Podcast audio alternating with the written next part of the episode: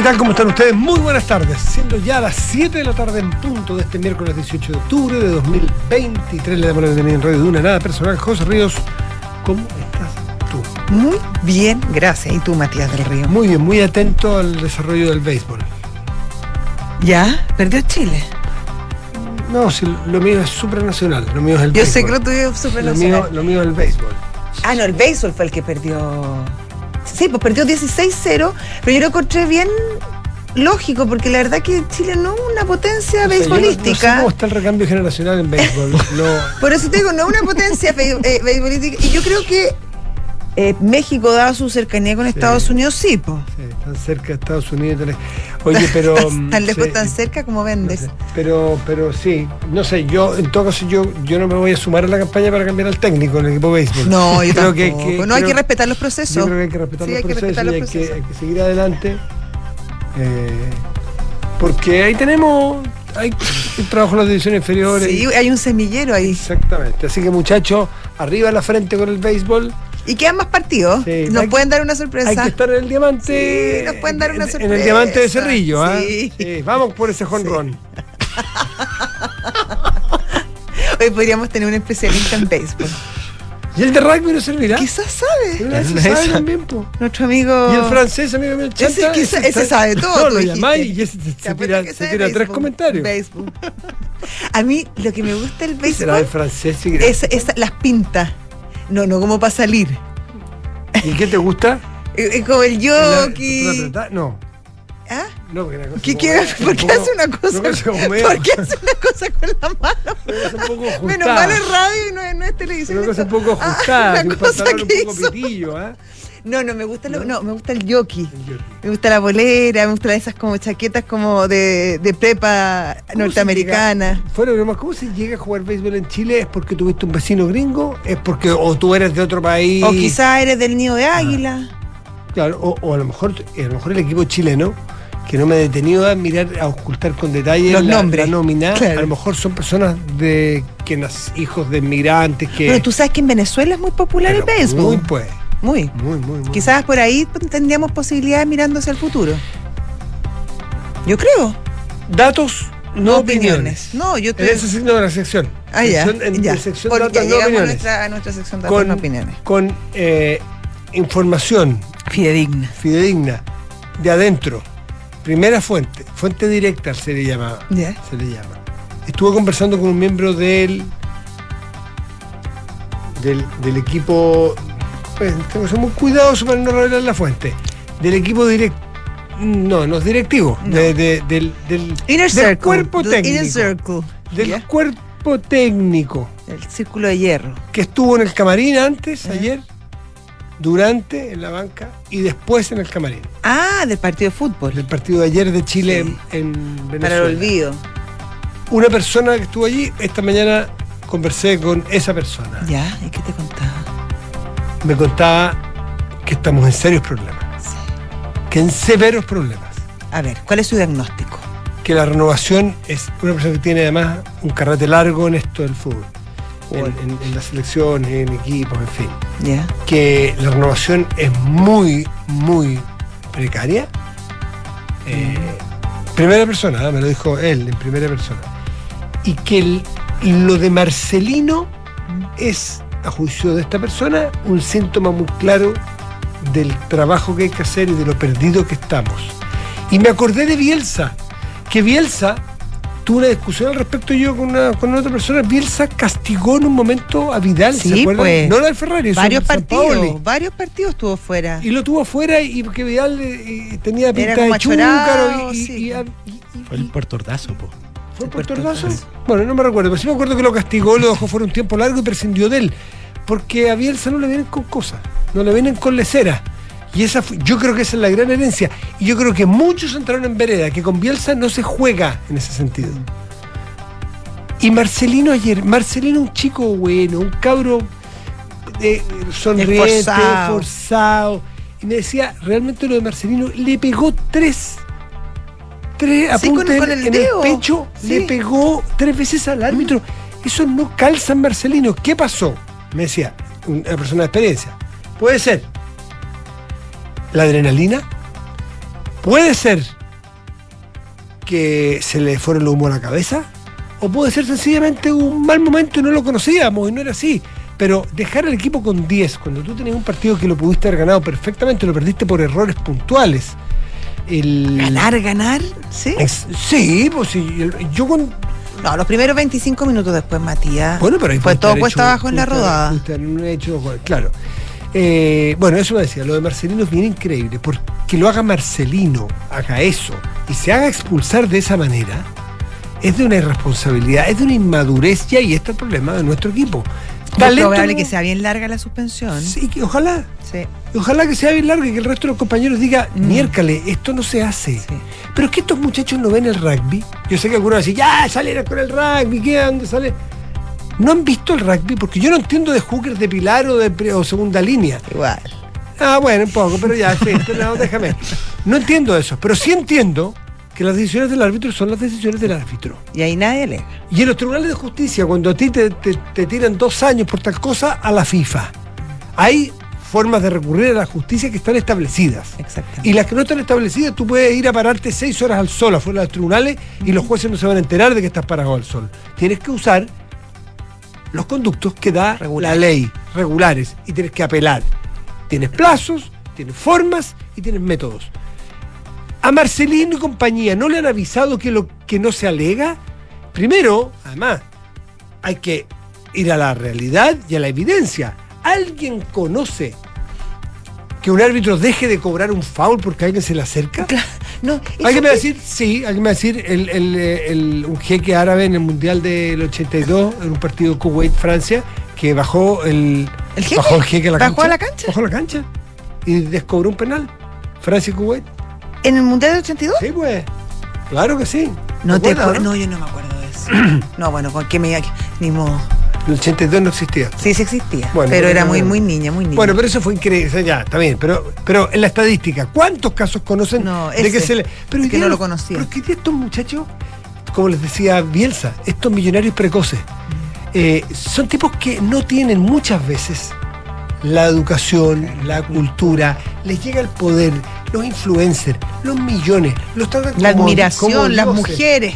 Y se, y, se La les, fiesta. y se les pierde la se les pierde la pelota, se le arrancan los enanos y empiezan a hacer cosas que dañan al juego, a su equipo.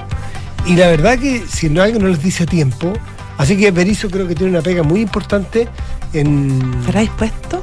en, en- en hacer eh, en, en hacer un trabajo más allá que el futbolístico. Y en eso creo que se equivocó Berizzo porque creo que Bravo hay- Le habría ayudado. hay- Bravo tiene un liderazgo que me imagino Tiene un que- problema, no lo puedes dejar fuera de la cancha. ¿A quién? Ah, bravo. Si lo nomina, Ah, tiene que ser titular. yo creo, ¿no? O sea, un rato al menos, no sé. Y es difícil, en general los, los, los- los arqueros no los sacan. ¿Ya?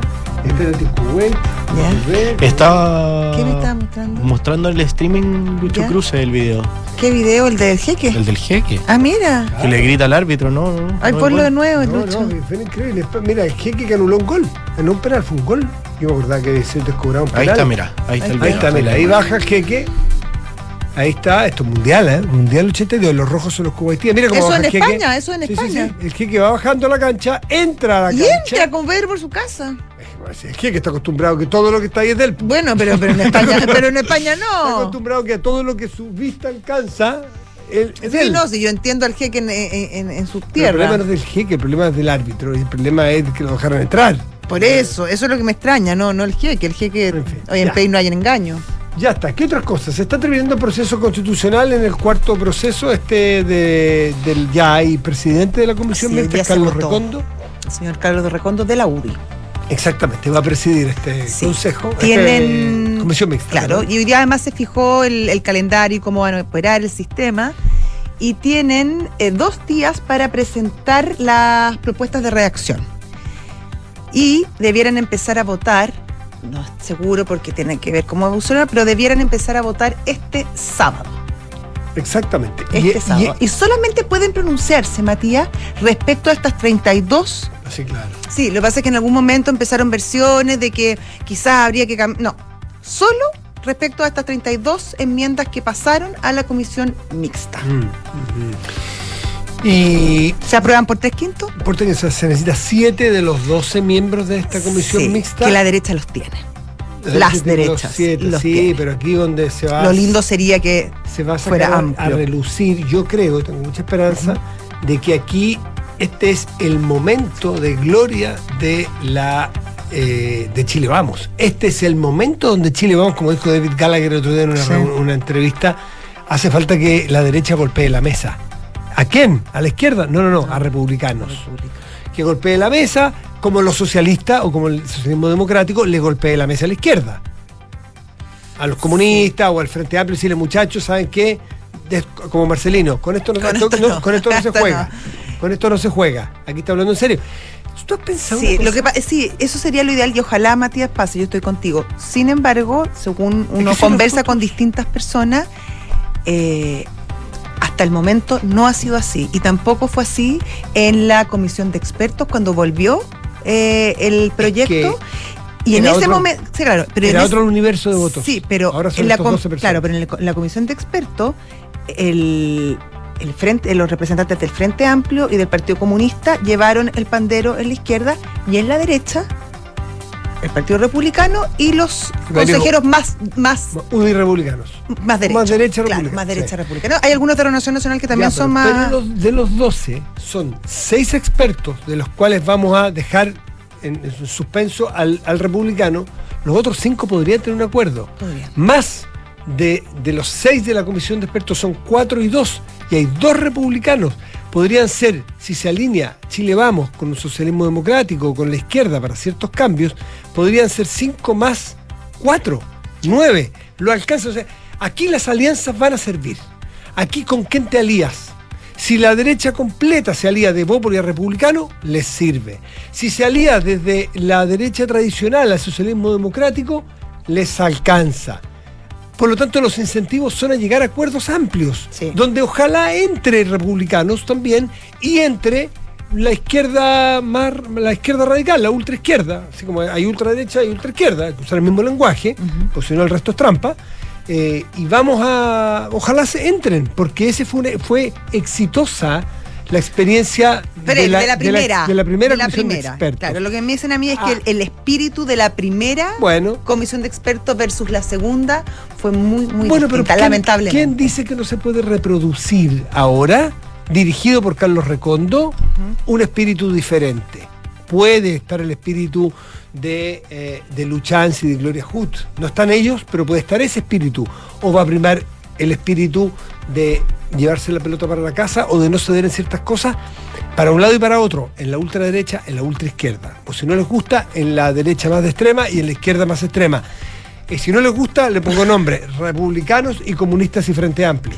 Ahora, Que si tienen su, tienen Sí, su público, tienen y su derecho, su y derecho no, no a mirar la ¿ah? cocina, no es para no, nada Ese es el juego democrático. Exactamente. Si esto fluye, Matías, podríamos tener proyecto constitucional listo el miércoles.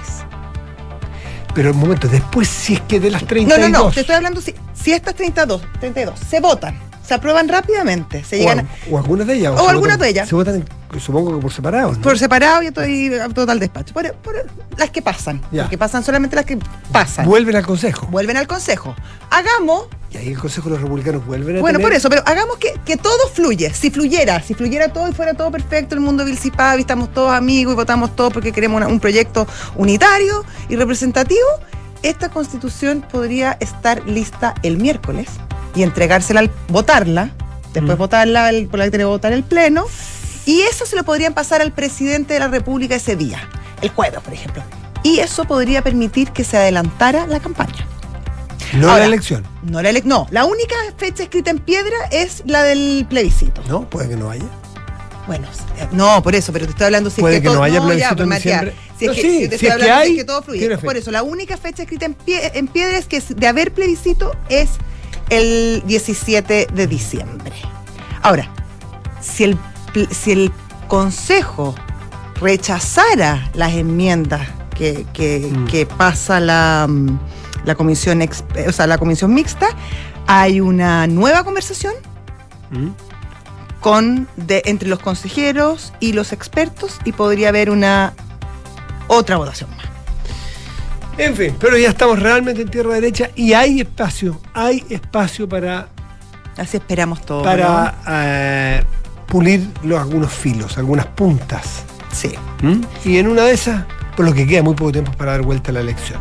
Sí, probablemente los temas más complejos van a ser el tema de las contribuciones. Tú Eh, puedes hacer ahí, puedes, puedes quitarle filo a ese, eh, puedes hacer, puedes hacerlo con foco en determinado Sí. grupo de personas, ya sea por edad, ya sea por nivel socioeconómico, por ingreso, O- o- puedes afilar. Ahora, yo no sé si lo haría eso en la Constitución, pero tú sí puedes definir en la Constitución que la ley va a ser tal cosa. Consideremos que la, ya es raro que esté en la Constitución, Súper. pero ya si tú no cejas y, lo, y, y el Partido Republicano dice esto va a estar en la Constitución, porque nosotros tenemos los votos para que esto esté en la Constitución, tú puedes considerar, decirle, Claro, bueno, hagámoslo que de quede en la tal Constitución forma, claro. con determinada bajada. Claro. Y el otro tema que está, que probablemente va a ser peliagudo, el tema de la objeción de conciencia institucional. Mm. Ese es otro tema que está complejo. Hay poco acuerdo ahí. Bueno, vamos a ver. Hay gente que entiende más de esto, me dice que ya no hay espacio, que ya está todo zanjado, que ya está todo cerrado, pero la esperanza es el último que se pierde. Así que eso. ¿Qué más temas quedan en la agenda? Bueno, oye, otro temazo que está abierto en el mundo es la discrepancia o la mirada del- eh, del, del- del ataque del en- ataque a- al hospital. al Lo- hospital. Lo, único objetivo es que es un hospital, el hospital anglicano de Gaza. No es objetiva ni siquiera el número, no, no es exacto el número de personas No, fallecidas. ni Hay- siquiera dónde cayó la bomba. Exactamente, y la procedencia, Mm. eh, claro, el- el- el- la primera información y como el sentido común te indicaba que si cae en Gaza la Obvio, su la adversario, tiraron, sí. pero parece que a muy, al muy poco andar se vio que no era tan obvio y que hay informaciones que se ha liberado Y que para expertos y- son capaces de interpretar de que habría salido del mismo Gaza. Se está esperando disparo. un informe de alguna organización neutra. Bueno, lo conversaremos más tarde con, con más, con más tiempo. 7 de la tarde, 17 minutos, estás en Duna. Nada personal.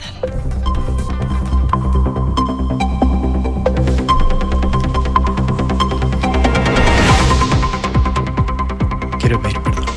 ¿Por, ¿Por qué? qué? Porque no me llegó el memo. ¿Sobre? Ah. Había que venir a cuadros el día de hoy. Sí, no, sí, estamos. Eh. Estamos, en- estamos vestidos Ah, parecidos. sí, ¿no? pues, por eso. Como la camisa de mantel y la chaqueta, no, la tuya, tu chaqueta es, es de cortina más que de mantel. Pero es bonita. A cuadradito, sí. cuadradito. Sí. Bonita la encuentro. No, imponiendo. Ay, además la percha, pues, el nivel de percha que hay ahí. ¡Fua! ¡Fua! ¡Qué nivel! es. ¡Qué No, ni- como- Kenny. qué- Literalmente hoy con Kenny. Kenny. ¡Qué nivel! Así que se ven muy bien, ¿ah? Estamos, Enrique Javier. estamos en Composé. Enrique, lo tuyo del béisbol. ¿Tenéis pinta de béisbolista? Sí, no sé tiene. Sí, falta el jockey nomás. De pero- los Yankees, de los Yankees. ¿Tú serías bateador o serías eh, de esos que corre de una base a la otra? ¿Base? No. Bateador, sí, bateador. Eh, Pero el, bate, el que batea también, También es el que corre, corre. pues sí, pues. Pero Matías, no, si era- conocimientos de no, béisbol. Quería saber si estaban Ese es el que corre, Momento, justamente. Quería saber si estaban atentos. Oye, me. Porque el hooker no es el rugby. Pero el, el scrum, donde el scrum, Scrum es rugby, también ¿no? es rugby, Ah, es. Bueno, pero dime una cosa, ¿has bateado alguna vez? sí, Se pero- ve fácil, ah, pero es difícil. Es difícil, ¿La has sí. sacado fuera del estadio? No, no sentido figurado. en, eh, eh, me refiero. no, hombre. Vamos con los Béisbol. titulares. Estoy hablando, estoy hablando de béisbol. ¿Es cierto que una vez lo sacaste del estadio? ¿Sí o no? No sé. le pegaste. No me acuerdo. Me quedó la duda, el que lanza, el que corre. No, No, no, no, pues. no, El que batea. el que corre. Ah, me diste lecciones y después dudaste. No, sí, es que yo sí soy así. La gracia es que en el fondo la pelota llegue lo más lejos Sí. posible para ah, poder. Suelta el, sí, y corre. Suelta el bate Sí, y sí, corre. sí, sí, y tiene que pasar por las cuatro bases. Ahora, no todo en los deportes es tan obvio. Por ejemplo, el Ah. fútbol, lo, lo obvio es 45 minutos el segundo tiempo y un poquito alargue. Pero si juega Colo Colo son 11 minutos, por ejemplo. Ay, habla no, es, bolería. no es tan obvio todo. Entonces, ¿por qué no habría yo de confundirme con Obvio, te puedes confundir, obvio, lógico. Bueno, pero el dato es que, claro. Tranquilo, colocolinos, no, se, no, no, no escriban. Quédense tranquilos, respiren hondo y no se piquen. Bueno, el dato que, que iba es que sí, efectivamente, muchos de los seleccionados nacionales, algunos estaban tramitando su nacionalidad para presentarse en estos Juegos Panamericanos. Los venezolanos. ¿viste? Habían varios que estaban. ¿Y por qué no les apuraron el trámite? Qué Bueno, no se pudo, pero tuvimos en cancha un equipo que es bien plurinacional. Y qué bueno, porque nos tiene que dar clases de cómo se juega. esto. O sea, somos como el equipo japonés de rugby. Dos japoneses. Exacto. Dos, chilenos y exacto. puros venezolanos. Aquí es menos chileno que en el equipo chileno de béisbol. Eso más o menos es el. Eso es. Vamos. ya, Ya. vamos con los titulares. El presidente de la Cámara de Diputados, Ricardo Cifuentes, aseguró hoy que estamos entrando en una sequía legislativa que lo preocupa y agregó que a su juicio la agenda de la corporación durante esta y la próxima semana es relativamente débil y hay tiempo para hacer discusiones más de fondo. El presidente de la Cámara afirmó que esto ya se lo planteó a las autoridades de gobierno y que todos los actores tienen que hacer algo para activar la agenda legislativa. Codelco avanzó en su presencia en el negocio de litio y llegó a un acuerdo para adquirir el 100% de las acciones de Lithium Power International, equivalente a 244 millones de dólares, para quedarse con el control del proyecto Litio Salar Blanco en Maricunga. Este acuerdo es la primera adquisición de litio de Codelco en la línea con la Estrategia Nacional del Mineral No Metálico y será financiado con los recursos propios de la estatal. El ministro de Interior francés acusó a través de redes sociales a Karim Benzema de tener una relación con la organización islámica Hermanos Musulmanes por tomar tomas de posición que no están sujetas a acciones judiciales. Esta acusación se da en el marco de las muestras de solidaridad que hizo el futbolista Balón de Oro con las víctimas de los bombardeos israelíes en Gaza. Y esta noche Cristian Garín buscará un cupo a los cuartos de final del ATP 500 de Tokio. A las 23 horas la segunda raqueta nacional se medirá ante el australiano Alexei Poprin, 41 del ranking y que viene a derrotar a Karen Kachanov, séptimo sembrado del certamen. ¿Qué algo te iba a mencionar yo de lo que hablaste uno de los titulares? Ah, no, no, no, lo de Benzema lo había leído es eso, en fin. Pero sobre lo del litio es interesante, porque el anuncio del presidente el otro día en China de litio tenía que ver con una empresa china que no venía a producir más litio. No. Porque aquí oh, empezó, bueno, la- No, qué bueno, porque es para hacer cosas, es para hacer necesitan exactamente litio, por ejemplo, valor, baterías. valor agregado con Sí. litio que es muy importante pero para que no nos confundamos Sí. porque leímos esa noticia y dijimos bueno que ya está empezando a llegar la capital para explorar rápidamente No, no, no, explotar nuestro litio De hecho, va a, explotar- va a hacerlo con litio argentino. Eh, litio argentino y Y chileno chileno. ya, Claro. Esa para explicar, eh, no es que esté criticando, estoy explicando por qué. Porque es muy bueno también, pero eso era para el desarrollo de, de, de- de productos con valor agregado y litio. Que va a ser muy- puede ser muy bueno porque a lo mejor nos transformamos efectivamente en un país capo en litio y Claro, podamos hacer sería- productos sería increíble, sería sería fabuloso buenísimo. y que, se, y que esto puede tener Ah, me imagínate el, el- el- para la gente el desarrollo No, y la- la, y la la- ingeniería y de la gente que trabaja. Tú puedes exportar eh, después mano de obra preparada de las universidades del norte haciendo, qué sé batería y, Buenísimo y tener una sería. expertise ahí. Eso era lo que se firmó en China. Lo que anuncia Codelco ahora y la compra en esta empresa australiana, eso sí es explotación. Y Sí. eso es eventual, es para explotar Maricunga. Que Maricunga, Salar blanco. Que es otro de los salares, eh, de, la, de los salares que Chile ya tiene eh, visto y explorado y avanzado para sacar más litio. que está más al sur, está en Atacama. Exactamente. Y que Entonces, estaba licitado. o sea, en ya, exactamente, ya hay una, licitado, ya hay una sí. licitación. Sí. Entonces apurar ahí alguien que, Salares blancos que, se que- llama. que tenga expertise y que venga rápidamente a que saquemos litio porque sabemos que lo importante es dedicarle, o sea, no perder tiempo en litio. Enrique Javier, Muchísimas gracias. número uno en Jones, Jones Rones de Radio Duna. Que te vaya muy bien. 7 de la tarde, 23 minutos, está yendo. Nada personal.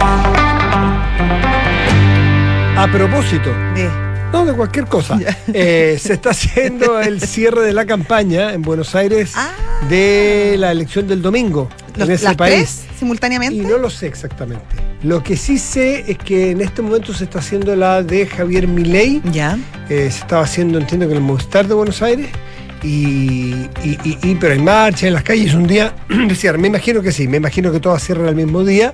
Pero eh, por lo que sabía yo, como yo voy a la Sí, elección. pues. Vamos a tener a un, en- a un notero en Ah. Argentina, un representante, Matías del Río, ¿cierto? Y va- a despachar desde allá. Sí, vamos a conversar Sí. desde allá. Mañana tarde me voy yo a Buenos Aires para poder Sí. seguir desde cerca la, la elección. Exactamente. Pero me comentan aquí me, me- el compañero Enrique Javier ¿Ya? eh, que, que mañana son las, eh, los cierres de campaña de Massa y de Patricia Ah, Bullrich. ya, hoy día solo Hoy el día de solamente, señor Milei. eh, Javier Milei. El León, Wanda El León. León. Eh, una persona que estuvo el fin de semana en Buenos Aires me contaba que es una invasión eh, de marketing político y, y- y de- el comentario hacia viva voz que Milei suena mucho. ¿Se va a transformar eso en voto? No lo sabemos, pero que suena mucho mi ley, la gente de a pie comenta A mí me mucho impresiona las redes sociales la presencia que tiene. Y es impresionante. Impresionante. Sí, sí, sí. Impresionante. Vamos a ver qué es lo que pasa luego en la, luego en, en- en- en- en la elección misma el día domingo. Ah, Recordemos que esta, es, esta es una elección de primera vuelta. Sí. ¿M? Falta un balotaje eventualmente. Si es que uno de los candidatos o candidatas consigue el 40%, y- el 40% y, Y más, de 10, diferencia, y ¿no? más Sí. de 10 puntos de- porcentuales de diferencia con el que lo sigue, es elegido en primera vuelta para ser ya entronizado presidente el 10 de diciembre. Y lo, para pasar a un balotaje, y la otra, bueno, la otra La es, otra es mayoría. es más de 45, 50, no, 45. Ah, más de Sí, 45. 45. 7 con 25 estás en Duna. Nada personal. Ya está nuestro entrevistado. Ah, por favor. Sí. Vamos, vamos, vamos. Vamos a conversar hoy con Sergio Mico, exdirector del Instituto Nacional de Derechos Humanos y militante de Amarillo, sobre todo para, para recordar y ya mirar con cierta perspectiva eh, los hechos del 18 de octubre de 2019 y todo lo que vino después, lo que conocemos como el estallido social. ¿Qué tal, Sergio? ¿Cómo estás? Hola, muy bien, muy buenas tardes, Josefina, Matías. ¿Cómo Buenas estás, Sergio? ¿En qué estabas tú y tu equipo cuando dirigías el Instituto Nacional de Derechos Humanos a esta hora, el 18? ¿Qué recuerdos se te vienen a la cabeza? Un día tan inolvidable. Bueno, nosotros tuvimos el 17 de octubre ya en la noche, en eh, las tardes, en las estaciones de metro. Yo el 18 de octubre estaba en un encuentro con organizaciones tradicionales de derechos humanos en Concepción y no podía creer cuando empezamos a recibir eh, la información de lo que estaba ocurriendo, de las 11 estaciones de metro, que más, bueno, en fin, el estado de excepción constitucional. Y al día siguiente nos reunimos el comité técnico en Santiago, en, que eran las unidades de protección de derechos humanos, y no sabiendo bien lo que estaba pasando en Chile, abrimos un correo electrónico, se llamaba denuncias eh, inh.cl, recibimos 7.000 denuncias de violación a los derechos humanos, hechos de violencia. Y bueno, salimos a la calle, yo tuvimos en 336 manifestaciones en dos meses, en 1.500 comisarías con 11.000 detenidos, y bueno, era todo tremendo, 69 centros de salud donde vivimos, estuvimos con 3.800 personas heridas, fue tremendo lo que empezamos a vivir y, y ver de, eh, forma directa. Perdón, ¿había denuncias de antes? ¿Me estás queriendo decir? ¿Eso entiendo yo? ¿De antes Sí, ¿qué 18? pasó? Es que no, no, de, claro, lo- no, no, me refiero a que ya a partir del 7, del 11 de octubre, con el salto de los torniquetes, nos empezamos, Ah, bueno, era pública, a eso me refería, Ah. enfrentamiento entre usuarios y gente que estaba evadiendo, guardias, carabineros que se enfrentaban a jóvenes, entonces ahí empezamos ya a recibir denuncias de abusos policiales, a eso me refiero. Ah, perfecto, perfecto.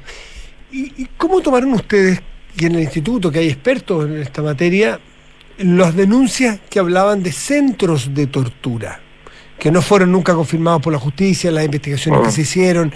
Eh, ¿En ese momento les dieron credibilidad, plausibilidad, o tú crees que ahí alguien pisó el palito? Porque aparentemente son... Bueno, hubo hasta candidatos presidenciales que lo hicieron.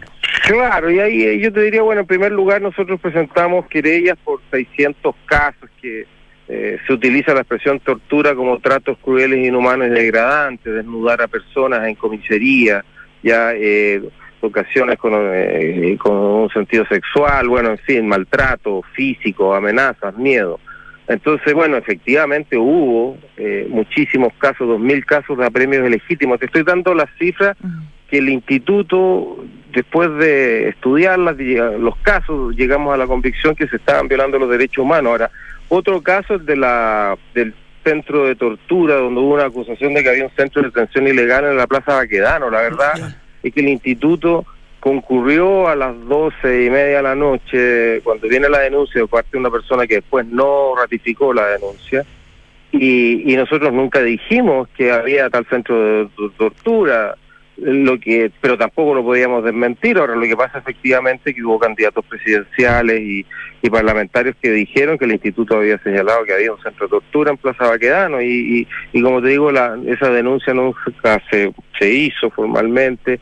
Se hizo una investigación por la fiscalía y, y se terminó que no había tal centro de detención ilegal. Sergio, ¿tú crees que hubo cierta utilización política respecto al Instituto Nacional de Derechos Humanos en esa época? ¿Sientes que fueron utilizados? Así,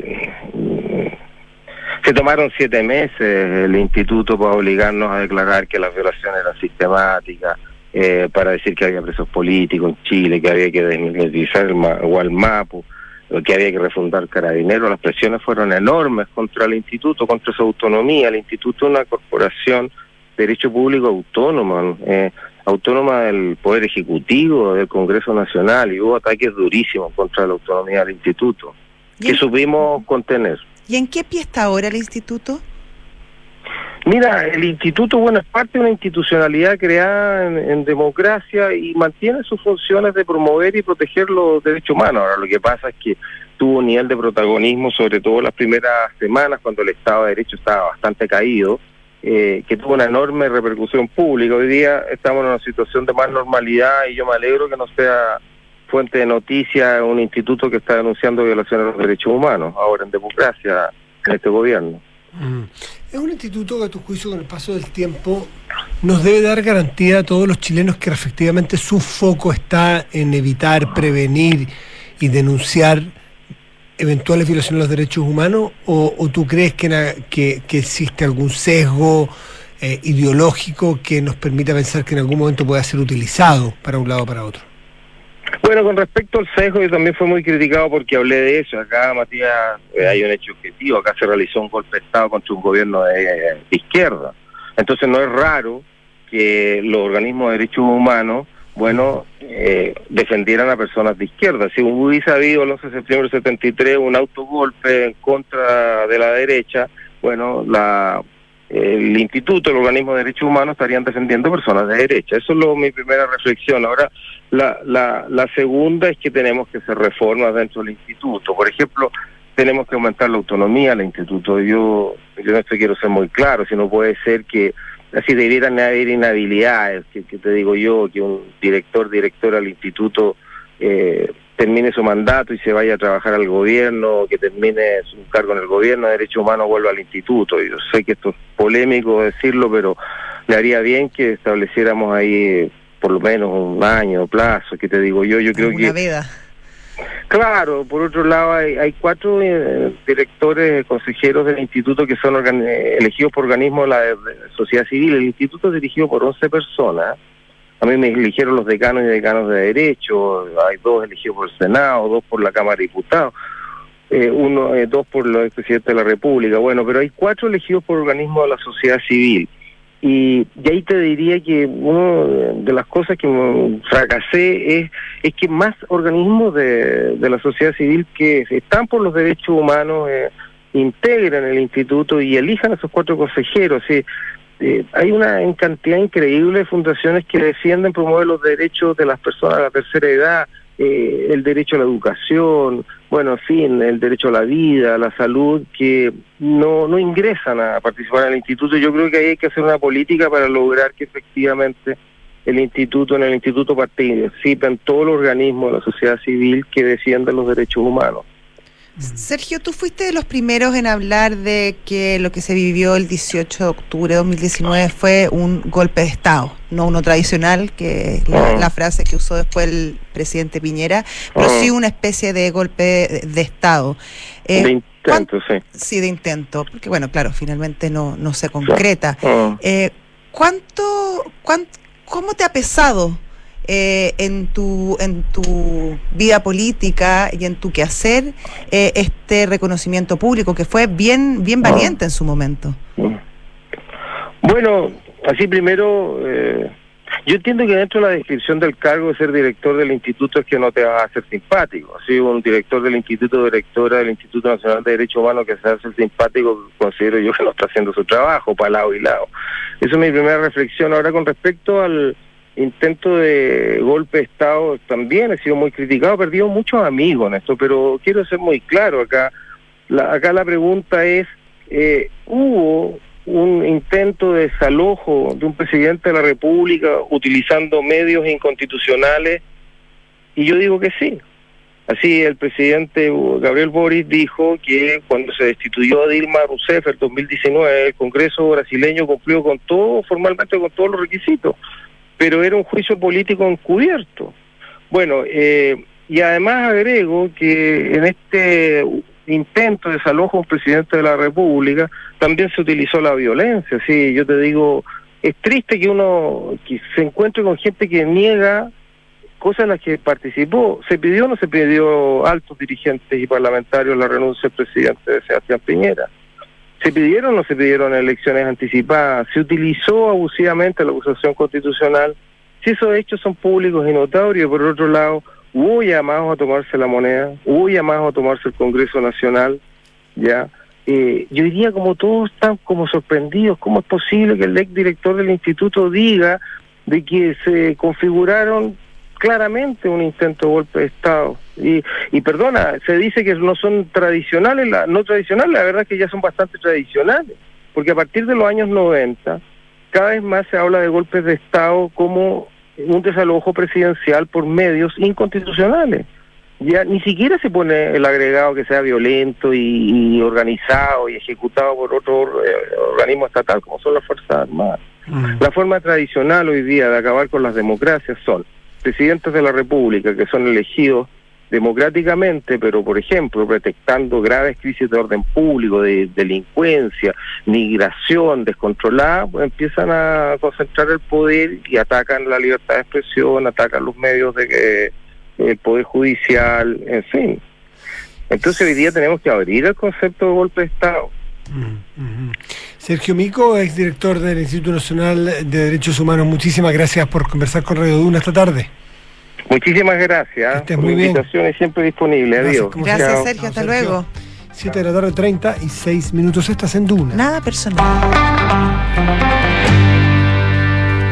El ataque de ayer al hospital anglicano de Gaza, eh, probablemente después del día 7 de octubre, con la, con la entrada de- del grupo de milicianos de Hamas a territorio israelí, probablemente, probablemente después de ese, que es el inicio de, esta, de este nuevo episodio de guerra, el más fuerte, el más llamativo, ocurrió ayer a las 19.30 horas local eh, en, en- en Gaza.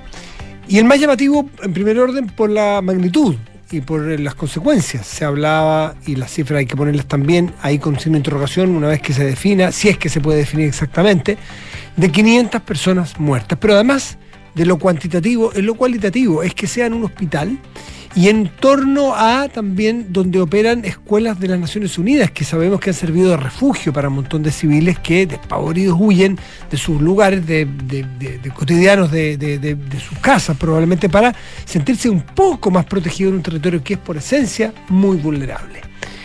La primera reacción o la primera información, que es la, la que surge, que uno podría decir de sentido común, es que si hay dos territorios A y B en, en- en guerra, en B cae un misil, uno supone que lo dispara A.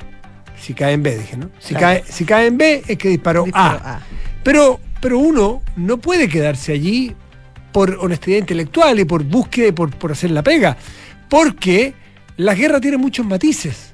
Y, y las. Y, y prontamente surgieron las eh, Versiones. surgieron las versiones de que, oye, momento, esto tiene muchas posibilidades. Vamos a suponer qué posibilidades hay, que dicen los expertos. La posibilidad de que haya sido un ataque muy malvado y muy perverso de Israel, alternativa 1 o posibilidad 1. Alternativa 2, que sea un error de los, opera- de los que operan los De misiles en Israel y que quisieron disparar un- a un centro militar, se les desvió, algo salió mal y cayó en un hospital. Alternativa 2.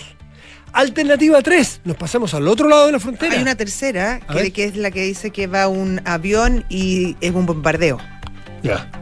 Esa es la que, esa es la que sostiene de hecho jamás, que habría sido un bombardeo israelí, no Ya. un misil. Perfecto. Tres. Todas esas provendrían desde Israel, por error, por maldad, por en fin. Pero hay otras alternativas que, que, que hay que analizarlas, que es que hayan salido desde territorio palestino. Y esa también tiene la variante del error y el- la variante de la maldad. La del error, ya sea un error humano o un error técnico, porque me explicaba un experto ayer que jamás tiene una variedad enorme de, de- de arse- Claro. de- en su arsenal. Desde casi bombas caseras hasta, O sea, hasta bombas o misiles súper sofisticados. Bombas caseras. Hasta Bombas caseras, claro. realmente. Y esa te puede fallar. Y puede ser disparada como Hoy dice el, gobierno de Israel que habría sido disparada y que tienen pruebas que le van a entregar a la comunidad internacional, que habría salido desde Gaza, exactamente desde el entorno de un cementerio que hay en Gaza por allí, que se desvía y que cae en el hospital de Gaza. Y la otra, que es la más perversa, si es que, si es que surge desde, si es que se demuestra que es desde el propio, la propia franja, tiene una explicación y tiene un asidero basado en que Hamas también tiene divisiones internas y también hay un Hamas más político que obedece más a Irán y tiene un Hamas más Militar. militar y más salido de madre, más La yihad islámica. que es más cercano al yihadismo y que tiene que ver con jóvenes, jóvenes muy, eh, muy fuera del, del manejo que pueda tener el Hamas más político. Y, y- y me lo explicaba un experto diciendo que a Irán esto no le vino nada de bien. Porque Irán puede ayudar y defender y apoyar respaldando a Hamas en lo macro, pero no en esta operación micro, porque esta operación micro viene o vendría, esto es parte de la especulación, vendría a echar por tierra negociaciones que está llevando el propio Irán con Occidente para desbloquear fondos de la venta de petróleo en torno a los 6 mil millones de dólares porque Irán necesita esa plata porque está en problemas económicos. Entonces, este ataque, si es que fuese así, de los sectores más radicalizados de las juventudes de Hamas, que no obedecen a los, manda- a los mandatos de la política de Hamas más estructurada y con cercanía a Irán, eh, le friega bastante la diplomacia que estaba tratando de llevar muy cuidadosamente Irán con Occidente, con Estados Unidos incluso.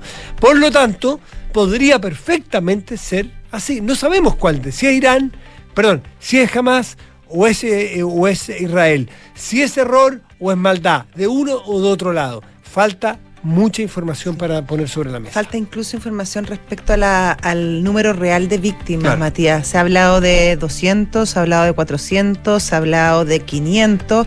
La verdad que no hay ninguna claridad respecto al número de víctimas. Tampoco ahora hay claridad de dónde específicamente cayó o la bomba o el misil o lo que haya caído. Se habla ahora que incluso fue en un estacionamiento y que las víctimas... eh, no serían tantas y de hecho la gente que estaba en el hospital estaría bastante resguardada. Bueno, todo eso se tendrá que ir sabiendo con la medida del tiempo y en ese sentido es bien, es bien yo creo que es bien criterioso lo que hizo el gobierno de Inglaterra, el, primer ministro Sunak, que dijo que antes de tomar partido, como sí lo hizo Biden, bueno, son aliados históricos y estaba allá, tampoco tenía muchas alternativas, eh, hay que esperar una, mm, una auditoría externa de algún organismo neutro, porque la verdad que tomar partido ante un ataque tan tremendo como es atacar a un hospital donde hay además no solo enfermos, heridos, también hay refugiados, la verdad que tomar partido y equivocarse en ese, en ese diagnóstico puede ser incluso peor y agravar la situación que ya es tremenda en esa zona. Absolutamente. 7 de la tarde, 42 minutos. Estás en Duna. Nada personal. Eh, no sé si nos da espacio para otra para otro tema o nos vamos a un pequeño corte. ¿Vamos a un corte? Vamos a un corte, saludamos a nuestros patrocinadores. Quieres parto yo. Si no, ¿estás pensando en asegurar tu vehículo? Si contratas el seguro de autos Zurich entre el 10 y el 31 de octubre, estarás participando por un viaje a Miami para dos personas. Conoce más y contrátalo en zurich.cl. Universidad Andrés Bello, acreditada en Chile a nivel de excelencia por seis años y en los Estados Unidos por el máximo periodo. Invita a su simulador de becas, becas hasta un 100% en arancel y matrícula en www.unav.cl. ¿Te gustaría aumentar el compromiso de tus colaboradores conectando con sus diversas necesidades e intereses? En Betterfly tus colaboradores, eh, colaboradores eligen sus beneficios. 7 de la tarde, 43 minutos, estás en Duna. Nada personal. Hacemos una pausa y ya volvemos. Para las curvas del camino, en Zurich tenemos diferentes seguros de auto que se adaptan a ti y tus necesidades. ¿Y si necesito contratar un seguro que tenga asistencias? ¿Y si busco planes a la medida de mi vehículo? Sí a todo. En Zurich protegemos tu vehículo con seguros de auto que se adaptan a ti. Además, si contratas desde el 10 al 31 de octubre, participas por un viaje a Miami para dos personas. La compañía que asume el riesgo es Zurich Chile Seguros Generales S.A. Válida solo para las pólizas adheridas a la oferta y contratadas entre los días 10 de octubre de 2023 al 31 de octubre de 2023. Participan en el sorteo aquellos quienes cumplan términos y condiciones contenidos en la fase de la oferta. Requisitos de asegurabilidad, limitaciones, exclusiones y detalles de condiciones en base del concurso en www.zurich.cl. Durante años, las organizaciones se han focalizado en el compromiso y han ignorado la felicidad de sus trabajadores. Es esencial gestionar ambos para potenciar la cultura y los resultados e involucra el compromiso de la alta dirección para generar condiciones que faciliten el cumplimiento sostenido del propósito organizacional y del objetivo de cada trabajador. Conoce cómo puedes contribuir al bienestar de tus colaboradores impactando el compromiso y la felicidad con Betterfly y el máster en dirección de personas y organizaciones de la Universidad Adolfo Ibáñez. En Universidad Andrés Bello creemos en la igualdad de oportunidades. Por eso ofrecemos becas hasta el 100%. Ahora puedes financiar la carrera teniendo una beca estatal, además de la otorgada por nosotros, porque nuestras becas son complementarias a las del Estado, porque te queremos en nuestra universidad. Acércate, nosotros te ayudamos. Conoce tu beca en unab.cl. Más Parque presenta Requiem de Mozart en el Parque del Recuerdo. Un coro de más de 100 voces, una orquesta de 30 músicos, una sinfonía de arte para el alma. Los esperamos para el gran estreno el sábado 21 de octubre a las 12 horas en Américo Vespucio 555 Huechuraba. La entrada es liberada. Más información en parquedelrecuerdo.cl o en el Instagram arroba más parque. Proyecto acogido a la Ley de Donaciones Culturales. Una app para gestionar vacaciones, enviar a firmar documentos desde donde sea que estés. Sí, eso y mucho más es posible con Talana. La plataforma de recursos humanos más descargada y mejor valorada. Estés donde estés, revisa y gestiona la información de tu equipo. Talana tiene todo lo necesario para que tu día a día laboral sea más simple y eficiente. Conoce más en talana.com. Con solo 19 años, Prince se trasladó de Minneapolis a San Francisco para grabar su álbum debut. Desde la primera sesión, el joven y talentoso músico descolocó a los ejecutivos de su sello al tocar todos los instrumentos y hacerse cargo de la producción. Esta sería solo una muestra de lo que vendría en el futuro. For You, el debut de Prince. Esta es la historia que te contaremos hoy desde las 8 y media en un nuevo capítulo de Sintonía Crónica Debut en Duna 89.7.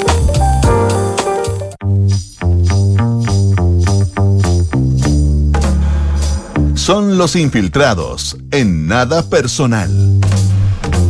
7 con 47 estás en Duna. Nada personal, ya está nuestro infiltrado de hoy, el señor Juan Pablo Iglesias. ¿Cómo estás? Hola, hola. Pablo, ¿cómo estás? Bien, bien, ¿cómo están Al ustedes? principio del programa yo le contaba a la Josefina que estuve con un miembro del cuerpo técnico de la selección que estuvo ayer en Venezuela. Y con eso tú vas hablando ¿Eh? de Venezuela.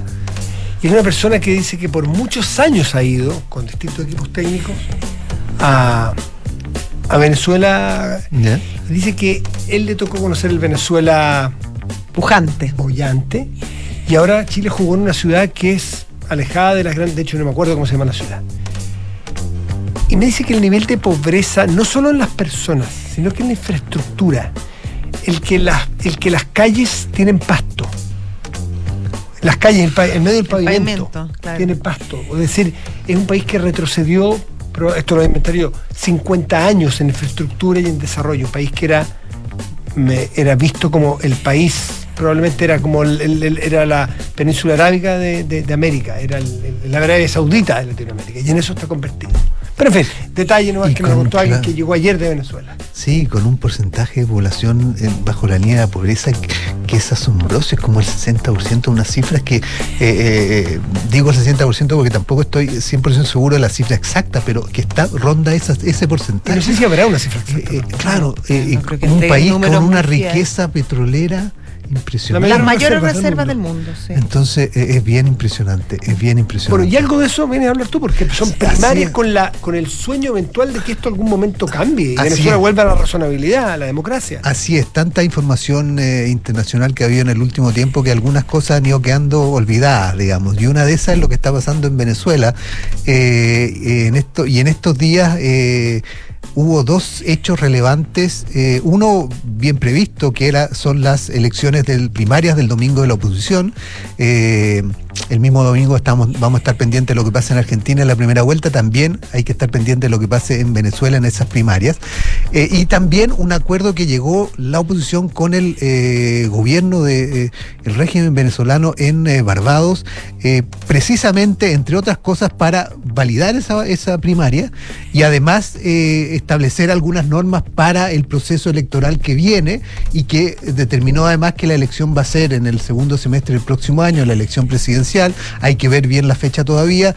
Eh, El acuerdo, los términos generales que se estableció, plantea que eh, van a haber observadores internacionales, que se va a dar, eh, se va a preocupar de dar igualdad de condiciones en acceso a, la- a la- a la- a los medios de comunicación para las partes, se va a- a limpiar o renovar el padrón eh, electoral. Hay y distintos puntos que se acordaron eh, en términos muy generales todavía. Hay que ver cómo eso se, se, eh, se lleva a cabo, digamos, y se, y se aterriza. Pero es un. y hay que recordar que cuántos de estos acuerdos se han llegado en estos 24 años de, eh, de chavismo en Venezuela y, eh, y que finalmente terminan siendo nada, digamos, y, y esfumándose. Eh, pero eh, muchos apuestan a que aquí hay una posibilidad y la oposición está a la par trabajando en este proceso por conseguir un candidato único que desafíe al régimen en estas elecciones y ese camino con- contempla este, estas primarias. Súper difícil. Ha sido muy difícil y se llega a estas primarias también muy complicado y muy tensionado como ha sido la historia de la oposición venezolana desde hace mucho tiempo en Venezuela. Eh, porque eh, varios de esos candidatos están inhabilitados eh, por el régimen. Capriles. Como Capriles, como eh, Superlano, que era el que reemplazó a, Juan Guaidó eh, después que Juan Guaidó dejó Venezuela. eh, y ellos dos en estos días se retiraron de la contienda de estas primarias por el hecho, eh, y lo pone eh, eh, Capriles en un comunicado, por el hecho de estar inhabilitados. Eh, y por eso plantean que hay que ap- apostar esta posibilidad de tener un candidato, pero sugiriendo que no tiene mucho sentido que vayan candidatos inhabilitados. Y muchos lo, han visto como una llamado a Marina, eh, María Corina Machado a dejar la carrera también, porque ella es la otra que está inhabilitada. Eh, partieron 16 candidatos en estas primarias, quedan 10. Eh, de estos 10, la que aparece claramente como favorita es, es Machado, eh, que tiene sobre el 60% en una encuesta para ganar, digamos, nadie duda que ella va a ganar.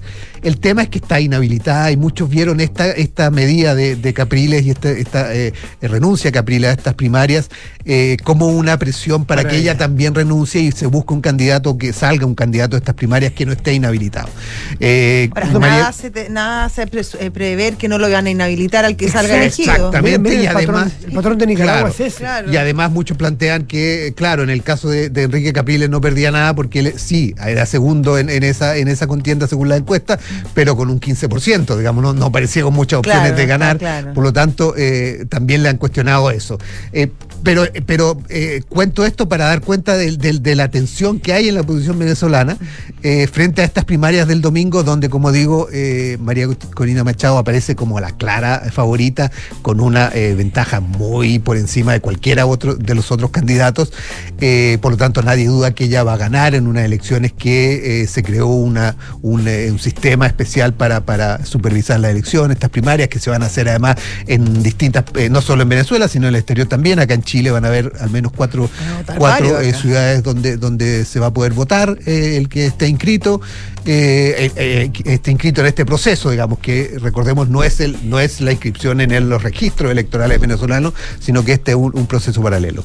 Eh, pero el hecho es que ella aparece como gran favorita en estas eh, primarias del domingo y aparece como gran favorita en unas eventuales elecciones según todas las encuestas. Ahora, Eventual, no hay fecha, ¿no? No hay fecha porque se determinó en este acuerdo que va a ser el, el segundo semestre del próximo año, pero eh, nadie sabe si finalmente ganando el domingo Machado termine siendo la candidata porque el problema es la inhabilidad. No lo va a aceptar.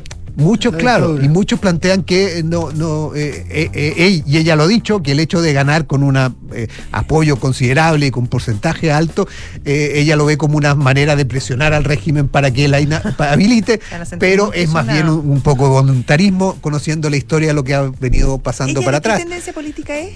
Ella es, es- es más de, de- de derecha, centro Más derecha. que Capi- Capriles. Más que Capriles, Sí. que Capriles. eh, Socialdemócrata. eh, claro, claro, se ubica ahí ce- cen- centro, centro izquierda. Eh, pero ella no, ella es más de, más de derecha y además ha tenido un discurso muy duro, muy duro en, en la oposición, probablemente las que tuvo discurso más duro frente al régimen eh, y, y- y que no ha, eh, y que ha sido muy, muy dura también en, en- en cuestionar todos los espacios, muchas veces de, de diálogo en- en- con el régimen, producto de que el régimen finalmente no cumple los acuerdos alcanzados. Pero eh, hay que ver si finalmente es. Algunos plantean que eh, la opción sería buscar un, un candidato fuera de estas primarias y lo que convertiría estas primarias en una suerte de, de, de- de- de- Show. sin mucho sentido y, y planteando que un candidato podría ser Manuel Rosales, que ya fue candidato.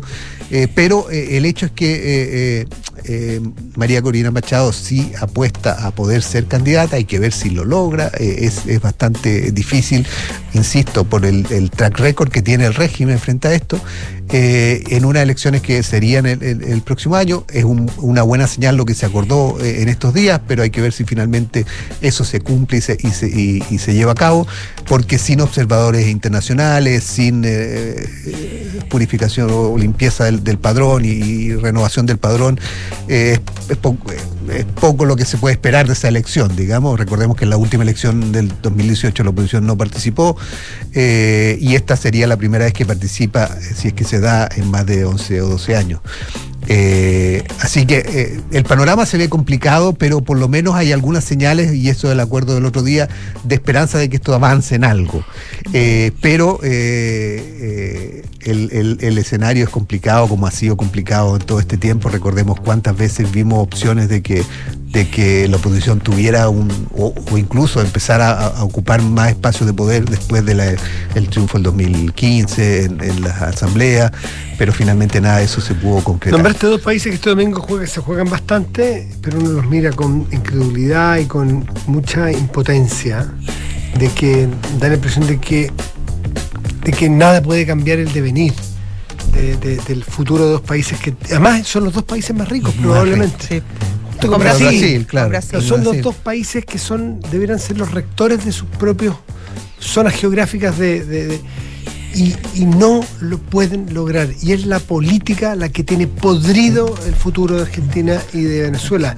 No es que ese grupo, hay algunos gorilas, hay algunos en el caso de Venezuela, y unos corruptos en el caso de Argentina, de una clase, de una casta, no quiero usar el término de mi ley, pero porque parecería que mi ley fuera una solución, y por Dios que creo que estamos lejos de eso, pero hay un grupo de gente que le impide y que tiene cooptado el país para que la gente pueda salir adelante naturalmente. Sí. Es, muy impresionante Sí. esos dos países. Sí, y lo que va a pasar el domingo en Argentina, de todas maneras, es muy relevante, hay que estar atento y hay que ver qué, qué pasa porque eh, eh, eh, Milei aparece como evidentemente como el más seguro que pasa segunda vuelta, nadie sabe si incluso podría ganar en primera, pero eso parece poco probable a la luz de las encuestas, pero sabemos que las encuestas Fallan a veces. fallan a Hay tres, veces. hay tres competidores muy fuertes ahí, entonces Sí, es difícil sí, que alguien alcance que alguien esa esa diferencia. Recordemos que es 40 mm, con 10 puntos de diferencia con el segundo. O 45. O 45 y no parece aparentemente posible. Ya Pero- hubo un triple empate en las pasos, no sería Sí. raro que hubiera un triple empate ahora también. Mm.